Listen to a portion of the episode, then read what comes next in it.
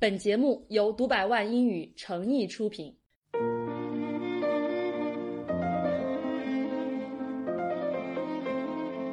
在平时批改学生作文的时候，常常会出现这样的问题，就是学生的英文表达让你读起来非常之困惑。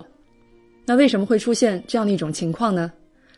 我想借用《On Writing Well》一本书当中的一段话：“If the reader is lost, it's usually because the writer hasn't been careful enough。”读者如果在阅读的过程当中感到很迷茫，通常情况呢是因为。作者不够仔细，怎么来理解这种不够仔细？That carelessness can take any number of forms。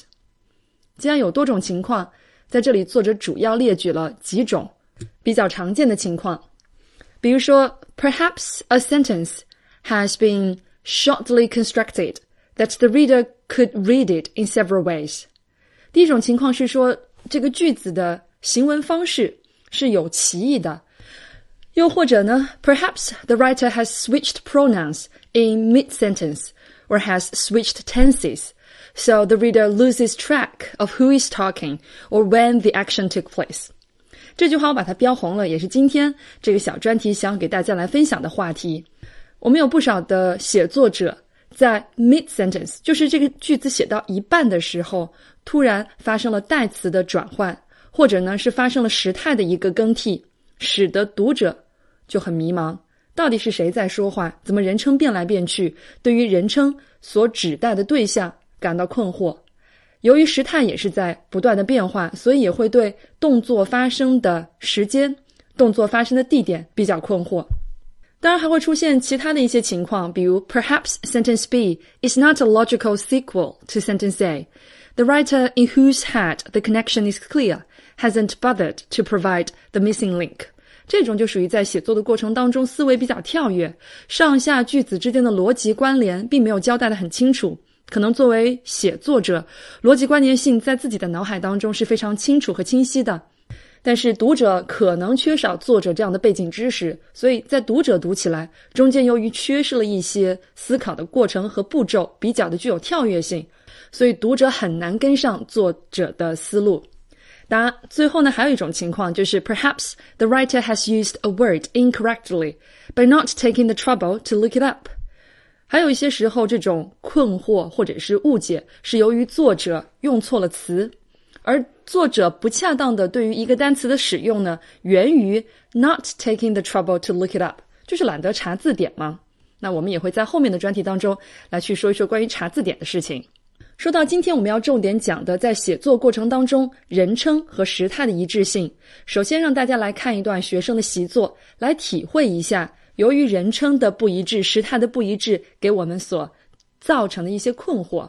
当然，在这个段落当中还有很多其他的问题。America is sometimes called a melting pot。美国有些时候被称之为是一个大熔炉。Nowadays, there are more than one million people all over the world. who become an American citizen each year。那现如今每年有超过一百万的人成为了美国的公民。在第一句话当中，大家如果去看逗号这个标点使用的情况。 大家应该能看出来问题出在哪里。我们在第二个写作专题当中给大家说过，首先逗号是不能用来连接两个完整的句子。前半句话 American is sometimes called 这是一个完整的被动语态的句子，而后半句话呢 There are more than 也是一个完整句，所以逗号的使用是适当的。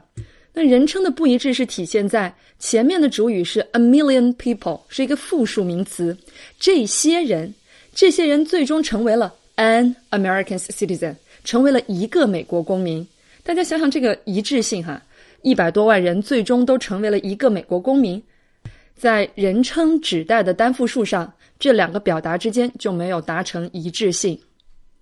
The United States is the most popular place to immigrate to in the world。后面继续说，美国呢是全世界移民大家最喜欢移民的一个地方，最受欢迎的一个地方。In my humble opinion, here are some reasons for this phenomenon。在我比较卑微的观点看来，啊，美国之所以是个大的移民国家，有以下几个原因。那这个 humble 其实是比较多余的。我可以理解作者是一种想要自谦的表达，但是这种自谦的表达方式是否恰当，我们在后面的专题当中再来去做说明。在英文写作当中，我们常常会讲一个概念，叫做一致性 （consistency）。这种一致性包括主谓的一致，就是当我们的主语是单数的时候，你的动词得搭配使用第三人称单数的形式；包括时态的一致性。如果你在描述一个过去发生的动作，那整个段落的时态最好就是锁定在过去时当中。还有呢，就是我们在刚才那个段落当中所提到的人称的一致、指代的一致。所以回到刚才那句话，它的修改方式应该是一百多万人是一个复数名词，那成为美国的公民也应该对应使用复数，这样才够严谨，就会变成 There are more than one million people all over the world who become American citizens. Every year，那我们再来看更多的大家的写作，我们来一起修改一下。先来看第一段写作了。I have run marathon for many years. I think it's just like climbing. 作者一开始说我自己跑马拉松跑了很多年，他把跑马拉松呢就比成了跟攀登是一样的。You try your best to reach your limit. 那你呢要尽你最大的努力，能够达到自己的极限。Life is ordinary to everyone，就是生活对每一个人来讲都是很平淡的。大家可以看看短短的这四句话，在主语上面就发生了三次跳跃，既有第一人称 I，又有第二人称 you，还有第三人称 everyone。我们如果翻译成中文，就类似于说：你看我跑马拉松跑了很多年，如果你尽你最大的努力，你就能达到你自己的极限。生活对每一个人都是这样，所以。即便生活很平淡，你也能做出一些很不一样的事情。这种跳跃虽然都是泛指的人们的这种概念，但这种不一致会对读者造成比较大的困惑和障碍。那么下面是我的一个修改，我呢选择了保持第一人称视角，使得整个段落更多的是围绕自己的一个感悟展开，就是描述了作者自己多年跑马拉松的一个心得。那我们再来看第二个例句。说 Mary was friendly to my sister because she wanted her to be her bridesmaid。说玛丽呢对我的这个姐妹哈，不不知道是姐姐还是妹妹，非常的友好，是因为她想让她做她的伴娘。其实从中文大家也会发现，这个 she 还有 her to be her maid bridesmaid 这两个他所指代的到底是谁，其实也是很含糊的。那么在第二个学生的例子当中。那么，在这一个学生的习作当中，虽然说指代是一致了，但是由于指代的对象不明晰，也会给读者造成障碍。那我的修改呢？大家会发现，我选择把其中的一个他变成 my sister，那剩下来的那个 she 自然也就指代的是 Mary 了。再来看第三个学生的作文，说 In China, it has lots of different wedding traditions, especially the wedding traditions of minorities. are very special and interesting。这句话呢，in China 肯定是要断句一下，表示在中国。那在中国，这个 it 到底指代什么？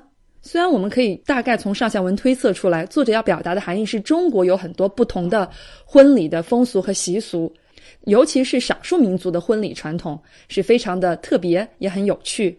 这句话呢，它的问题是出在在开篇的第一句话，我们就出现了这个代词。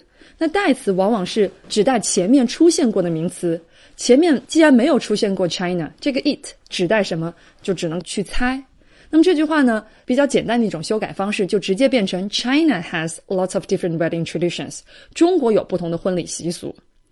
那我们继续往下读，这个学生写道：Maybe you haven't heard about it。也许呢，你都没有听说过。Now let me show you something unusual, something fun. 那现在就让我给你介绍一些不同寻常的啊，比较有趣的一些东西。啊，我们不讨论最后第三句话哈。那我们说第二句话当中，Maybe you haven't heard about it。那也许你没有听过这个事情。这个 it 又指代什么呢？从写作的角度，我们跟大家反复讲，英文是一个比较看重形式的语言。那 it 作为一个指代单数名词的。这么一个代词，那它所代替的名词只能在上文当中去找单数名词。可是前面整个第一句话当中出现的单数名词只有 China，剩下来的 wedding traditions 那都是复数名词。按照这种理解方式，maybe you haven't heard about it，那只能理解为 maybe you haven't heard about China，也许你根本就没有听说过中国。但我想，作者要表达的含义是中国的很多婚礼习俗，也许你压根儿就没有听说过。那既然 wedding traditions 是一个复数名词，那这里就应该用 them 来去指代它。刚才我们给大家找的这三段学生的习作呢，都是跟指代不一致有关系。再总结一下，有可能是在开篇第一句话当中就使用代词，所指代的对象并没有明确的指示。所以第一句话当中，如果第一次出现一个事物，用名词是最好的。第二种错误呢，是指代的不一致，单数名词可能用复数去代替，或者是像 wedding traditions 这种复数名词用 it 这种单数去代替。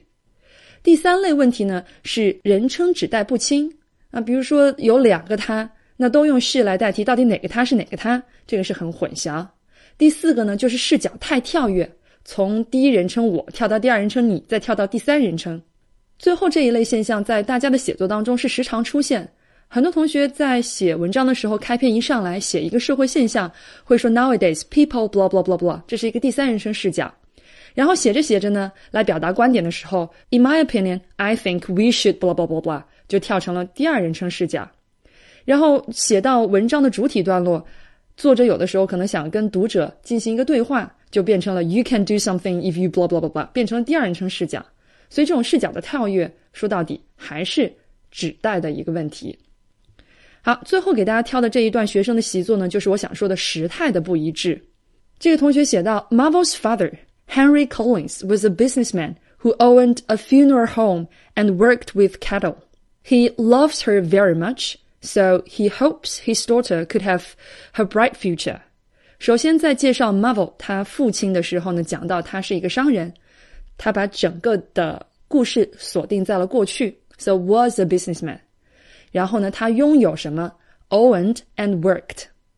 接下来，当作者选择用 he loves her very much，so he hopes 选择用一般现在时的时候，我的理解是说，可能作者想要跳出来，用一个一般现在时来表示一个客观事实，就是父亲很爱他的这个事实。那接下来到了第三句话，又跳转回一般过去时，he told Marvel，父亲告诉女儿说，how much he loves her every day and taught her how to have a decent life。严格意义上讲，he told Marvel how much he loves her，这就是错的。我们在讲精读的时候，给大家讲过直接英语和间接英语的转换。我们当时提到有一点就是时态要保持一致。比如说，父亲对女儿说的原话可能是 "I love you very much"，但如果转成 "The father said"。 He loved her very much，所以这个地方的 loves 也得变成 loved，才能使得这个从句的时态跟主句保持一致。那紧接着，When Marvel grew up, she wanted to help more and more kids who are black and poor。当她长大了之后，她这个想帮助更多的啊黑人孩子以及穷人孩子。那作者也许使用 who are black and poor，也是想表示一个客观的事实。可是当前面把时态已经锁定在了 grew up wanted，锁定在过去的时候，那这个 are 就跟前面这个从句的时态也不一致了。所以当我们单独把这个句子的时态拎出来，你就发现基本上是一句过去时，一句现在时，一句过去时，一句现在时。那么作为读者来说，自然就会比较的困惑。那么，作为大家在写作初期一个比较稳妥的方式，还是坚持时态一致的原则。就是如果我把整个的这段描述都锁定在过去，那我就都用过去的时态，一般过去时也好，过去将来时也好，过去进行时也好，用这些过去的时态来去描述过去发生的动作。